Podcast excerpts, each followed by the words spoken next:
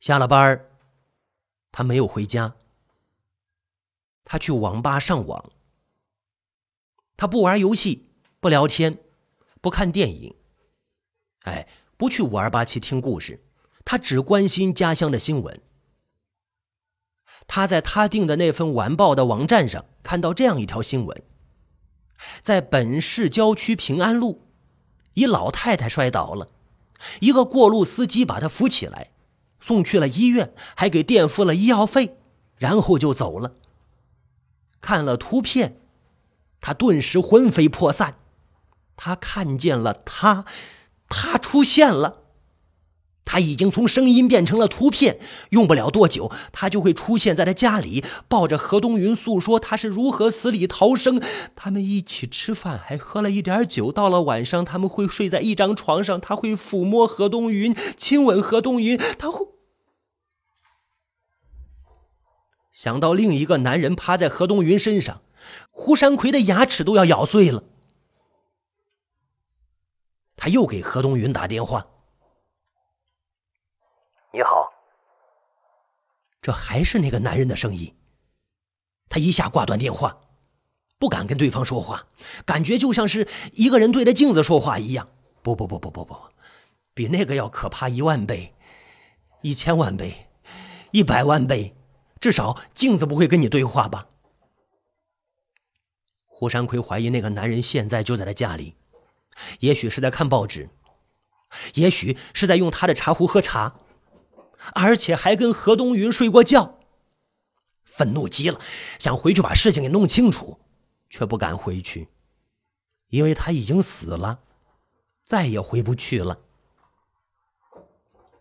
必须得联系上何东云，告诉他小心身边有鬼。可是何东云不会上网，不会用聊天工具，手机又在那个人手里，怎么联系他？啊？写信。胡山魁想到了写信。二十年前，胡山魁十七岁，在县城上技校；何东云十六岁，在小镇的一家服装厂打工。他们俩青梅竹马，彼此在心里牵挂着对方，却不能见面，只能写信。等信的日子，心情是焦急的，那也是甜蜜的。直到现在，胡山奎还清楚的记得，撕开信封的一刹那，幸福感是多么的强烈，如遭电击一般，浑身发抖。胡山奎写了一封信，去了邮局。多年不寄信了，他也不知道该在信封上贴多少邮票。对了，你们知道现在信封上该贴多少邮票吗？最后呢，胡山魁买了十块钱的邮票，全贴上了，啊，肯定是足够了。他心想，信的内容只有一句话：还记得月圆之夜西山脚下的凉亭吗？这是一句暗语，只有何东云才能看懂，只有何东云才能看懂的一句暗语。信寄出之后，胡山魁稍微松了一口气，慢慢的往家走。他在这个小城住了一个月了，还是不习惯，陌生的面孔，陌生的口音，陌生的街道，陌生的吃食，所有的一切都让他觉得不适应。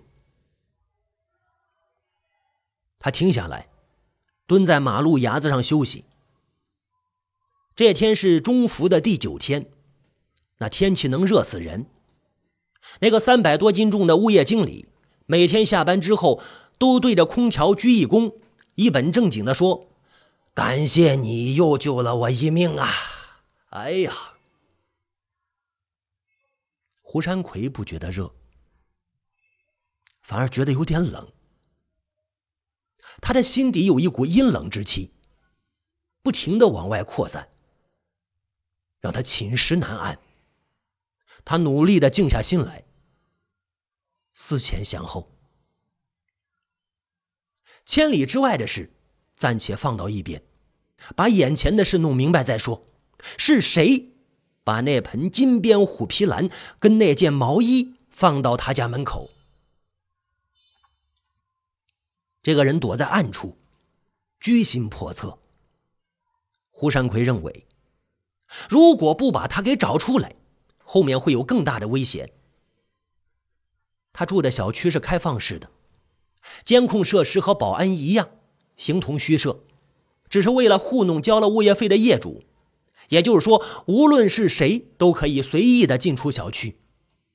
想把那个搞鬼的人找出来，难度很大，只能守株待兔了。胡山魁请了三天病假，除了吃饭、睡觉、上厕所，其他时间里。都躲在门后，透过猫眼观察外面。他想，就算不能当场抓住那个人，也要看清楚他到底是谁。一连两天，毫无收获。第三天下午，下雨了，很急很大，雨点打在玻璃上，噼里啪啦的响。天上电闪雷鸣，动静挺大，吓得大地仿佛都在颤抖。窗帘拉上了，没开灯，屋子里很暗。有那么一刻吧，胡山魁觉得家里还有一个人。他回过头扫视着客厅，客厅里只有沙发和电视机，电视机关着，屏幕黑乎乎的，里面有一个人影。他动了动胳膊，电视机里那个人影也跟着动了动胳膊。哦，胡山魁松了一口气，想起了一个成语。杯弓蛇影，外面似乎有脚步声，很轻，不那么理直气壮，不那么光明正大，略显鬼祟。胡山魁赶紧把一只眼睛贴在了猫眼上，往外看，什么都看不见。他有些奇怪，外面虽然光线不好，但也不至于漆黑一片吧？怎么回事啊？外面始终没有动静，胡山魁坚持不住了，后退一步，揉了揉眼睛，一股微弱的亮光透过猫眼钻了进来。胡山魁又是一怔，凑过去看，楼道里空无一人。奇怪了，刚才为什么看不见任何东西？仔细一想，胡山魁身上的汗毛都竖起来。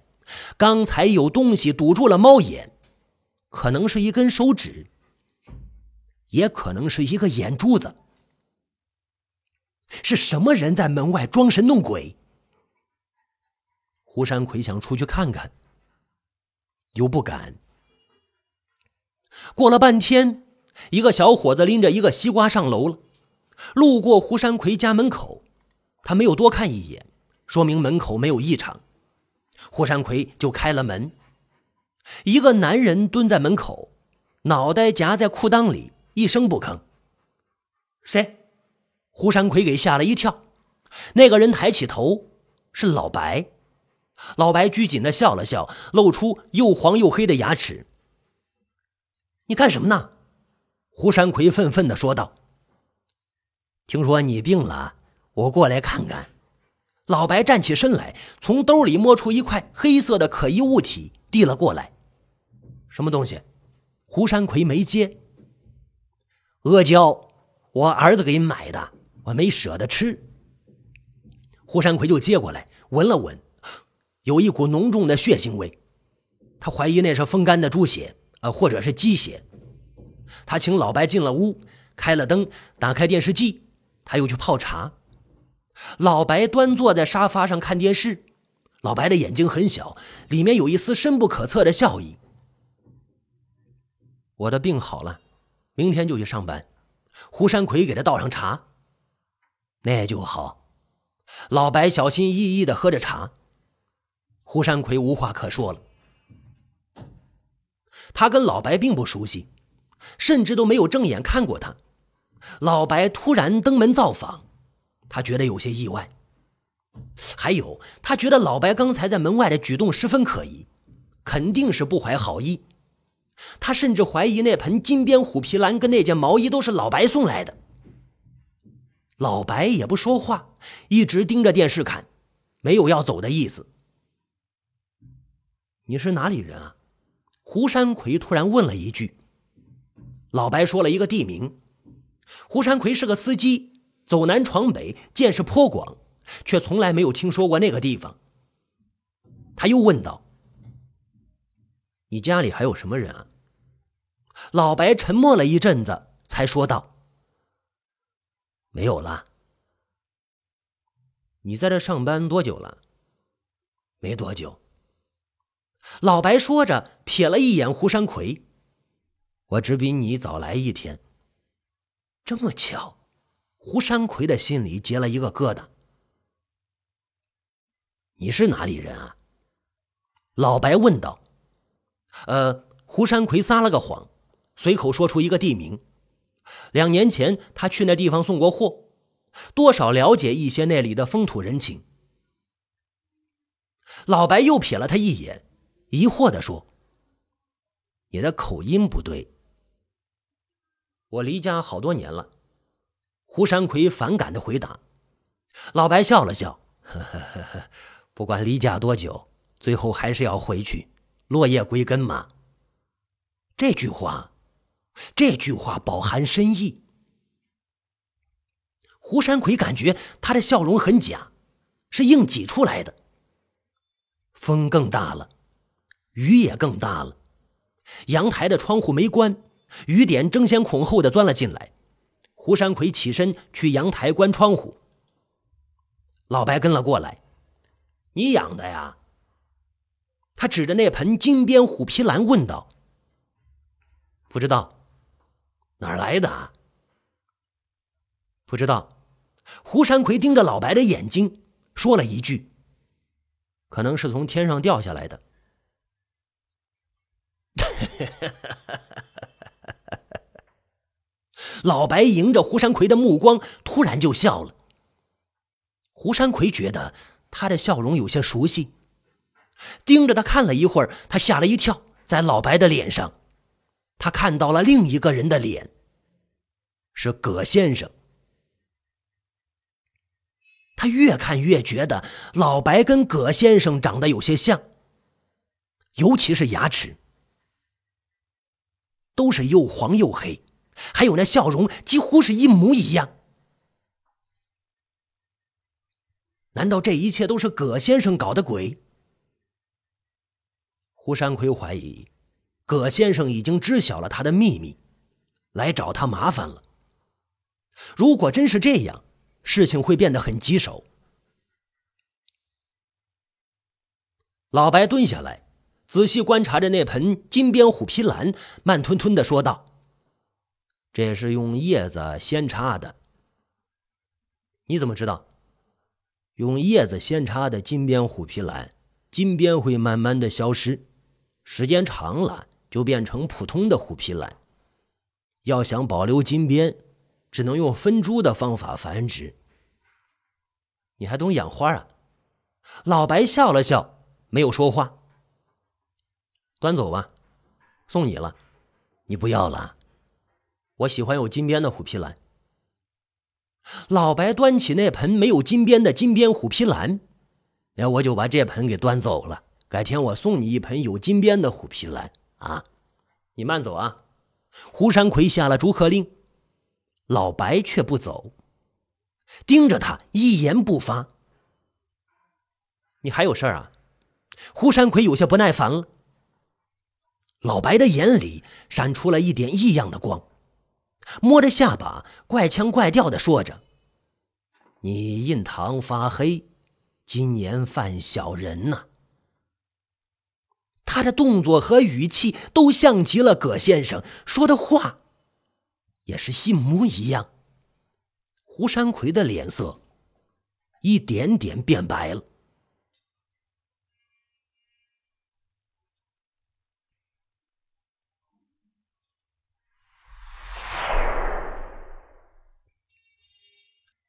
那个男人连续出现了三天，每次都是半夜回来，黎明之前离开。何东云始终没有看清他的脸。夜里他睡觉总是睁一只眼闭一只眼，上床前五小时他就不敢喝水了，怕起夜时碰到他的身体。每当他看见他直挺挺的躺在床上，就觉得恐怖，仿佛身边躺了一个死人。他在家的时间越来越长了。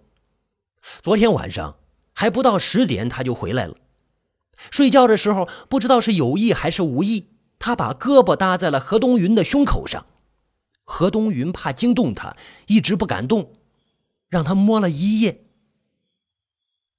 他，他在循序渐进的占领他的身体。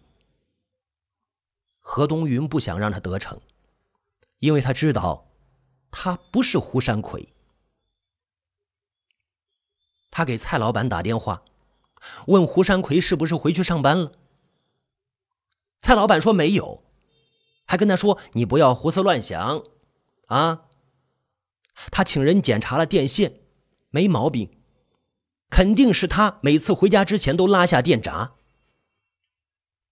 这个人，这个男人，这个假的胡山魁，何东云不知道他到底要干什么，这让他如履薄冰，寝食难安。